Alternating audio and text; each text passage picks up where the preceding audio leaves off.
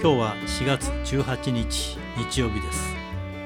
皆さんいかがお過ごしでしょうか？今日はあ2004年に、開設しました大学院教育ファシリテーション専攻を作る時のお話をさせていただこうかなと思います、えー、私の人生の中の節々でいろんな新しいことが誕生していきました。そして、えそういったことに関わらせていただいたことも喜びの一つでした、えー、難しく考えずまずやってみようかというようなところからの始まりだと思います、えー、2000年4月に人文学部心理人間学科というのが南山大学に誕生し、えー、その1期生2000年生が卒業する年2004年にはですね新しい学びの場を作ろうという動きが出てきます。それは学部卒業後に大学院に進学するそういう学びの場を作ろうという動きでした。えー、結果としては2004年の4月に、えー、人間文化研究科、えー、いくつかの専攻ができました。えーキリスト教学科のそこにあたるものとして、えー、宗教思想専攻という博士課程とキリスト教思想専攻という修士課程から人類学専攻という修士と博士課程から言語科学専攻という修士と博士課程。そして、えー、心理人間学科を中心とする大学院専攻は何を作ろうかということで、えー、最終的には教育ファシリテーション専攻というのを開設しましたこの開設に際しても学部生が卒業するそしてその大学院の検討として比較的、えー、言葉として出てきたのは臨床心理士というふうなあコースはどうだろうかというようなことも出てきました。そうなるとあの臨床心理士の実践の相談窓口とかですね。博士課程の設立とかですね、えー、これは学部教育以外にかなりの負荷が私たち教員にかかってくるな、えー、そういう意味では心理学を専攻するようなもしくは教育学を専攻するようなあシンプルなうん専攻科目というのもあるかな特に、えー、心理人間学科は人間関係教育心理学社会学こういったことをベースにしているので、えー、その辺りの専攻というのが考えられるなというようなこともありました。あそうこうしていると私たち教員の中からもう少し社会人を対象にしたそして専門性のあるそういう専攻を考えたらどうかというふうな話が出てきました。まあその時に名称として行動科学専攻とかですね、えー、そういった名称も出てきたんですがあのもっと画期的な、ね、名称をもとに、えー、地域の社会に貢献するような大学院構想ってあってもいいんじゃないか特色ある専攻そしてまああの教員のリソースを生かせるということもどうだろうか、まあ、そういった中で体験学習とかですねラボラトリーの教育といったことを主眼にしたのもいいんじゃないかあそういう中でファシリテーショングループを扱いながらグループをファシリテーションするといったあそういう専攻もいいんじゃないかということで、えー、言いました。あじゃあファシリテーション専攻にしようかって言ったらあるまあちょっと上のスタッフからですね、えー、ファシリテーションするっていうのは泥棒もファシリテーションするのかというような言葉あ問いが飛び交ってきましてですね。いやそうじゃない。やっぱし教育とか学びの場をファシリテーションするということなんだということで、えー、教育ファシリテーションという言葉になりました。かなり一時はもう漢字でないとダメだというので、えー、押され気味だったんですがもうこのファシリテーション気に入り教育ファシリテーション専攻で行こうということが学科の教員で一致することができましたあそんな中でラボラトリー教育やっと T グループのトレーナーの育成にも関われるような大学院ができるということがありました。えー、このことを報告を日本体験学習研究会全国大会で、えー、させていただくと参加者の皆さんから万歳というような声もいただきなんかあの時がすごく嬉しい思いをしたなというふうに思っています。まあ、その他にあの選考の中の、まあ、コースとして学校教育学校心理士というふうなことも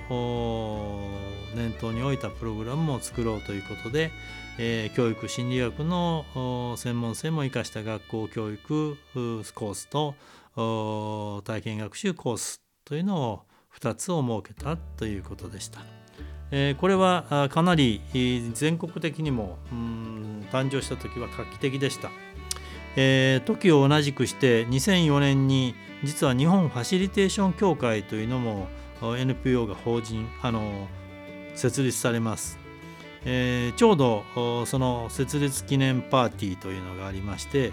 えー、企業サイドのファシリテーションとして、えー、黒田幸子さんこの方はフランリースの2002年にファシリテーター型のリーダーの時代というのを訳された方ですがその方が講演をするから教育のファシリテーションということで、まあ、ツンツンが登場させていただく、えー、まあ、この画期的なこの日本ファシリテーション協会が同時に2004年に誕生したということも、えー、ファシリテーションという言葉が日本に、えー、広まっていく大きなきっかけになったんだろうと思います。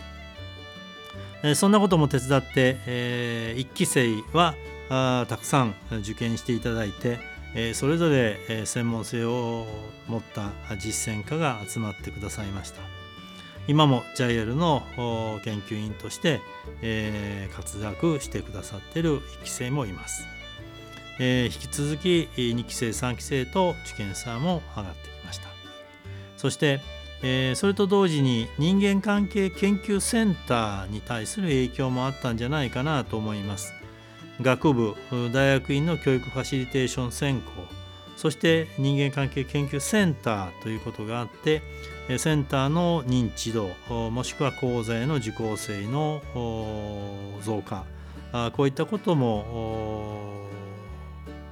影響し合っていったんじゃないかなと思います。そして、えー、2005年2006年、えー、文部科学省の教員養成 GP というのをですね2005年2006年に取ることができました、えー、かなりの助成金をいただいてですね、えー、いろんな活動をしました。全国暗記するようなラボラトリー体験学習を伝えていくような活動であったりから教員がえ米国 NTL で、え学ぶようなつながり、えこういったものが教員派遣をすることもできました。今の心理人間学科で、えいろんな組織開発もしくは体験学習をやっている方もこの恩恵に預かったこともあろうかと思います、えー、そしてさらに、えーまあ、いろんなことがあって2007年2008年専門職大学院という私学では初めて、まあ、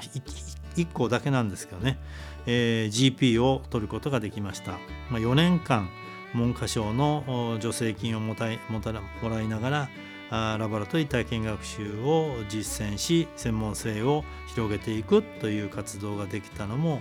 とても大きなことだったんだろうと思います。私自身、えー少し前にお話しましたように、えー、学部を出る時に小学校の教員養成を出たので教員になろうとしてたんですが教育心理学会に行って、えー、とある先生の現場の先生の研究は叙情的で作文で、えー、研究じゃない的なことに反発して大学院を受験することになった。あそれををきっかけに名古屋に出てくることになった。あそしてその時にずっと思っていたのは大学の教員も現場小学校中学校の教員も同じであって、えー、それぞれ対象が違う教育をしている研究をしているということなんだと強く思ってきて、やっとこの文科省の GP を取れたことで現場の先生方に一緒に、えー、教育実践研究ができる。もしくは大学の教員が現場にお役に立てるそんなことができる時が来たなと。そういう意味では随分長く時間はかかりましたがたどり着いたところはこういった大学と小中教育小中高の教育との連携といいますかどの教員も一人一人精一杯目の前の学習者と対峙しながら教育実践教育研究をしてるんだといったことにつながったことが私にとってはとても誇りに思える4年間でありました。今もなおその財産を抱えながらツンツンの甘っちょろ人生を歩んでいるところでございます、えー、今日は南山大学に大学院人間文化研究科教育ファシリテーション専攻を作るということを中心にお話をさせていただきましたあらゆるところにツンツンの甘っちょろ人生を垣間見ながらの私ですがこれからもお話をさせていただきたいと思っています今日はどうもありがとうございました。